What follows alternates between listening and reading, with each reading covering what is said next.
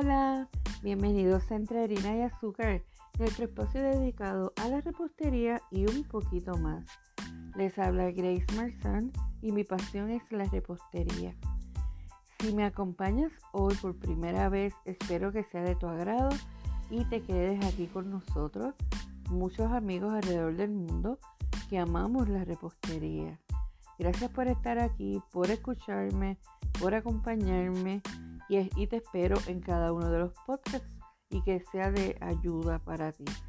Gracias por el apoyo. Eh, el apoyo de ustedes es mi motivación, así que mil gracias. Para mí es una terapia el poder compartir y ayudar. Hoy quiero eh, comenzar una serie de episodios en los que pueda contestar preguntas que ustedes me hacen acerca de eh, a la hora de hornear o a la hora de decorar, eh, en porciones, en cómo cobrar, etcétera. Pues vamos a hacerlo como en pequeños eh, episodios. Contesto dos o tres preguntitas y así si ustedes necesitan que abunden más en un tema, pues me escriben o me llaman para también hacerlo. Lo más que me gusta de hacer este tipo de conversación es poder responder dudas y es que hay otras personas que quizás no se atreven a preguntar y prefieren quedarse con la duda. Pero mis amores, nunca teman el hacer preguntas.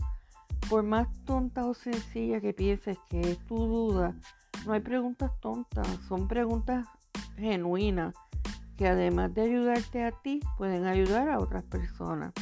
Así que no duden en escribir y preguntar.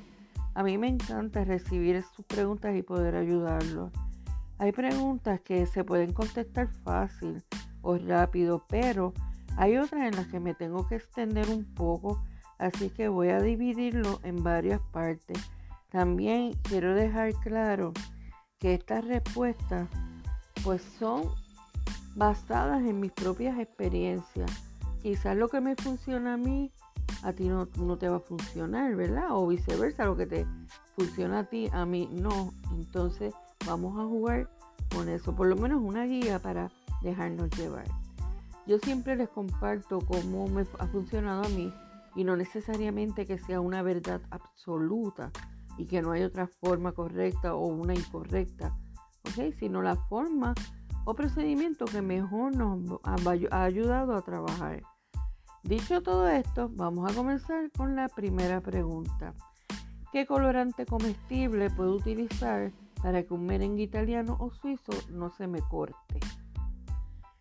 Para los merengues, ya sea suizo, italiano, ruso, etcétera, lo ideal son los colores en gel. Ya sean colores de los colores en aceite ni en agua no se pueden usar o no se deben usar. Se puede utilizar airbrush o aerógrafo una vez ya está decorado el bizcocho también.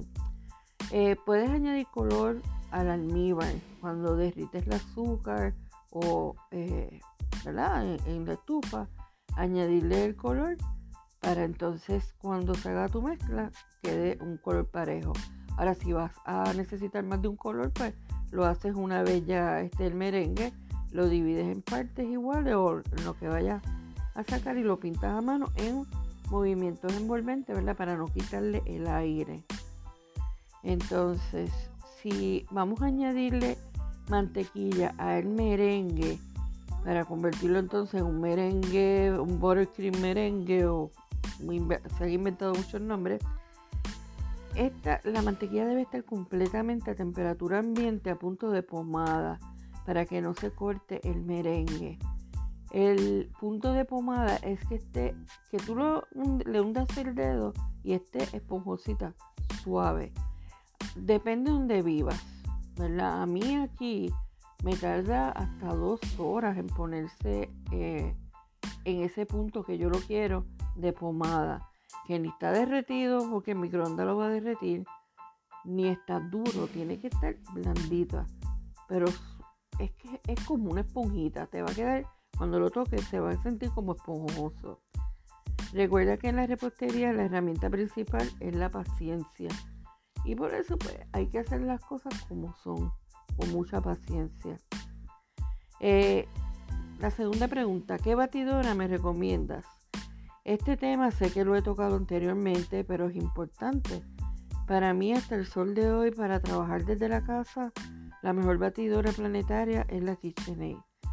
Por muchas razones, pero la principal es por la resistencia a trabajar. O sea, ella es súper fuerte. Ahora mismo me he quedado trabajando con dos KitchenAid. Una de 4.5 cuartillos y una de 5 cuartillos. Mi chiquita, como yo le digo, ya tiene 29 años y solo ha necesitado dos cambios de escobilla. Si yo, ya yo perdí la cuenta de cuántos eh, batidores planos yo he comprado, pero el motor de mi batidora sigue perfecto. Lo he reemplazado, pero ese motor mm, mm, es buenísimo. Se ha comportado como un campeón. He tenido tres estudiantes que por distintas razones, ya sea económica, o que ya le habían regalado las batidoras planetarias más económicas y no han aguantado ni dos veces. Ya la segunda vez de hacer mezcla o buttercream, pues se le, se le trancan, se queman. El motor no aguanta el empuje.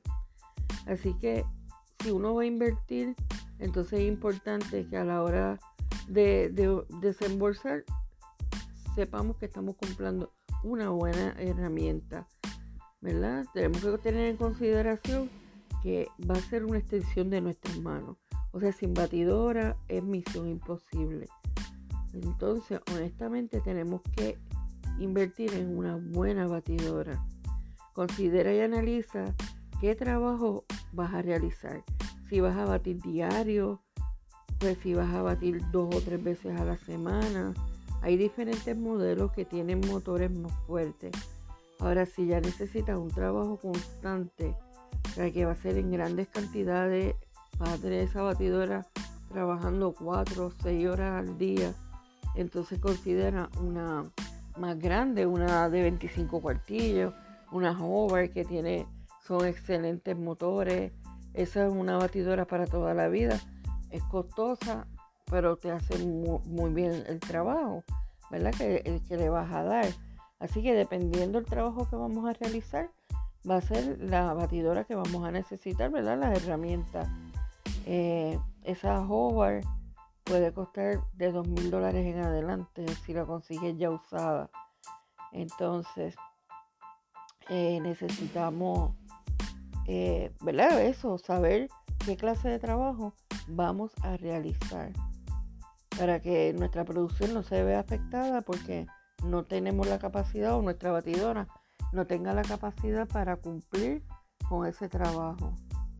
Si tienes dudas a la hora de decidirte, me puedes llamar, yo te acompaño, nos vamos de shopping virtual y te acompaño a comprar tus batidoras. La próxima pregunta es ¿cómo puedo hornear bizcochos altos? Bueno, aquí vamos a hablar acerca de detalles y diferentes técnicas o tips para lograr nuestro objetivo, que es hornear un bizcocho alto, esponjoso, bien bonito y firme. Lo primero es tener una buena receta que nos permita trabajar para decorar y así entregar al cliente un producto de calidad superior. No todas las recetas de bizcochos son para fines, eh, ¿verdad? Eh, comerciales o para subir un piso sobre otro no tiene la estructura, la, fuerza para eso. Entonces necesitamos una buena receta. Una vez conoces tu receta, puedes utilizar uno de los dos métodos, ya sea el directo o el indirecto. Con el indirecto tiende a quedar más alto, como más aire, coge más aire el bizcocho y eh, puedes quizás lograr más altura de la que quieres y así poder entonces decidir cuál de los dos métodos te gusta más, si el directo o el indirecto. Eh, la textura que buscas, pues tienes que, recuerda que la, la repostería es un método científico, punto, es un laboratorio. Entonces tenemos que ver cuál es la mejor manera de esa receta para nosotros, ¿verdad? Que nos dé ese producto exacto que queremos. Entonces, Eh, también puedes añadirle eh, a esta técnica para subir el bizcocho, para que las paredes sean más altas, utilizar papel de aluminio o parchment paper que sean de buena calidad. Necesitas el papel heavy duty que es más grueso. Tomas eh, una cinta métrica para que puedas eh, sacar la circunferencia del molde y así, pues, por ejemplo, si tuviese 24 pulgadas de circunferencia, vas a sacar 24 pulgadas de papel de aluminio. Yo le doy un poquito más. Si es 24, yo lo corto 26. Lo vas a doblar varias veces para que entonces lo utilices para subir las paredes del, del molde. Vas a engrasar tu molde, colocas adentro del molde el aluminio Así extiendes esa pared del molde dos una o dos pulgadas más. ¿Ok? Y así te va a quedar alto. Puedes utilizar también el parchment paper. Vierte la mezcla y al horno. Eh, con el parchment paper sería lo mismo. Vas a empapelar las paredes del molde. Le pones más grasa y ahí te va a quedar más alto. Eh, si vas a usar parchment paper, una que sea de una marca que sea durito, o que sea buena calidad, para que te aguante. Eh, casi todos son buenos, porque son tostaditos y van a coger la forma que tú lo pongas. Recuerda que va a aguantar el peso de la masa cuando esté subiendo y necesita que sea firme. ¿Verdad? Que aguante el peso del bizcocho. ¿Y qué más?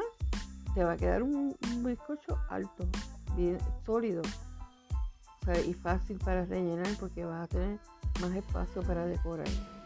Últimamente yo estoy haciendo los bizcochos bien altos, o sea, 6 y 9 pulgadas de alto, porque me encanta que tenga espacio para decorar en las paredes.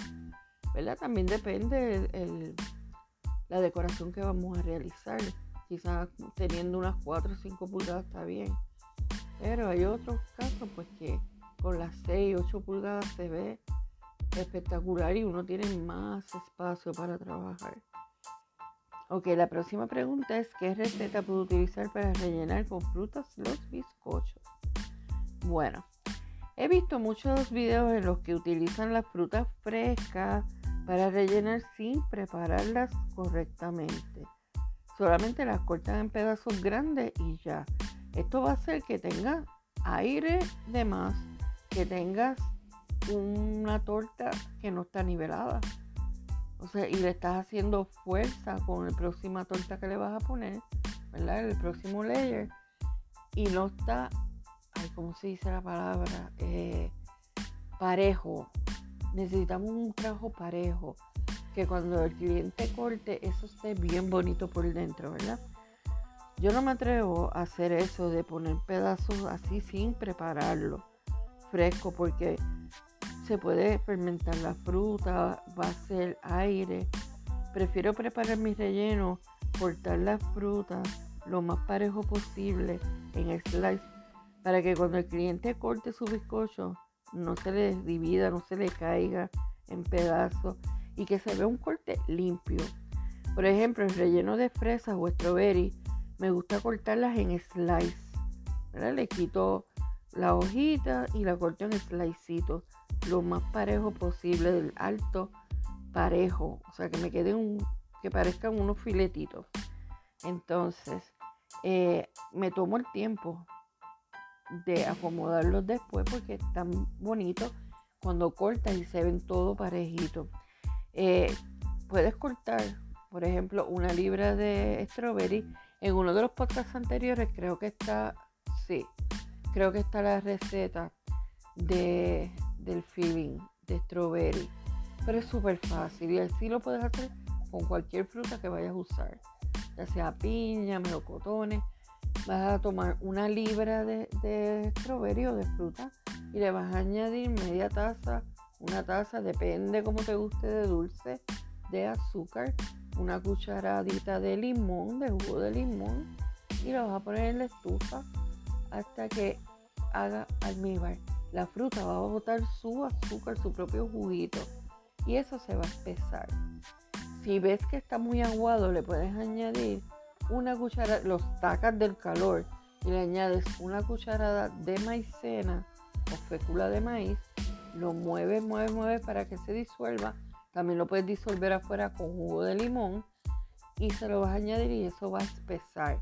Deja que hierva dos o tres minutitos y vas a ver que va a espesar, ¿verdad? La maicena con un chispito va a hacer el trabajo que tiene que hacer para que no quede aguado, porque si está aguado entonces se nos va a hacer difícil el ponerlo en el bizcocho, porque entonces va a estar saliéndose y eso no lo queremos. Queremos que se quede en su lugar. ok, entonces, eh, una vez ya tienes tu fruta fría, eh, ya, ¿verdad? Que le hiciste en la estufa, la llevaste a la nevera, ya tienes tu relleno ready para poner en el bizcocho.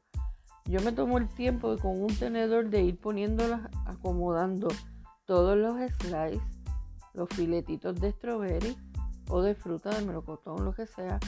Voy acomodándolo para que quede bien bonito. Es un ratito que te va a tomar, pero el trabajo va a quedar limpio, bien bonito. ¿Ok? Entonces, así mismo podemos utilizar otras frutas, cualquiera podemos utilizar para hacer nuestro relleno. Como este, ¿verdad? Todas las variedades de berry, que si blueberry, raspberry, todo va a ser lo mismo. Eh, podemos utilizar piña, el de piña podemos usar de lata, la Crush Pineapple y lo vamos a hacer igual. Vamos a llevarlo a estufa, un poquito de jugo de limón y eso le va a resaltar el sabor a la piña. No le va a quitar el sabor el juguito de piña. Bueno, hasta aquí voy a dejar este pequeño podcast de serie de preguntas y respuestas. Son muchas las preguntas, pero voy a ir haciéndolo, contestando poco a poco. Si quieres que abunde o tienes duda todavía de algo de lo que dije, pues me puedes escribir. Recuerda que cualquier duda o pregunta eh, es válida. Así es que haz tus preguntas. Tengo espacios disponibles para las clases personalizadas para comenzar ahora en julio. Puedes escribirme a gmarsancakes, un S al final, a gmail.com. gmarsancakes at gmail.com o llamar al 513-678-0265. Así hablamos un ratito para que me cuentes qué quieres aprender o qué quieres reforzar, qué técnica te gustaría aprender y poder crear. Así puedo crear para ti el taller perfecto en el que aprendas exactamente lo que quieres aprender y así ayudarte a lograr tus metas en la repostería. Eso me encanta. Me encanta ver que puedas aprender, que puedas desarrollarte, que desates la creatividad que llevas dentro. Y me encanta ayudar en ese aspecto. Ahora me despido.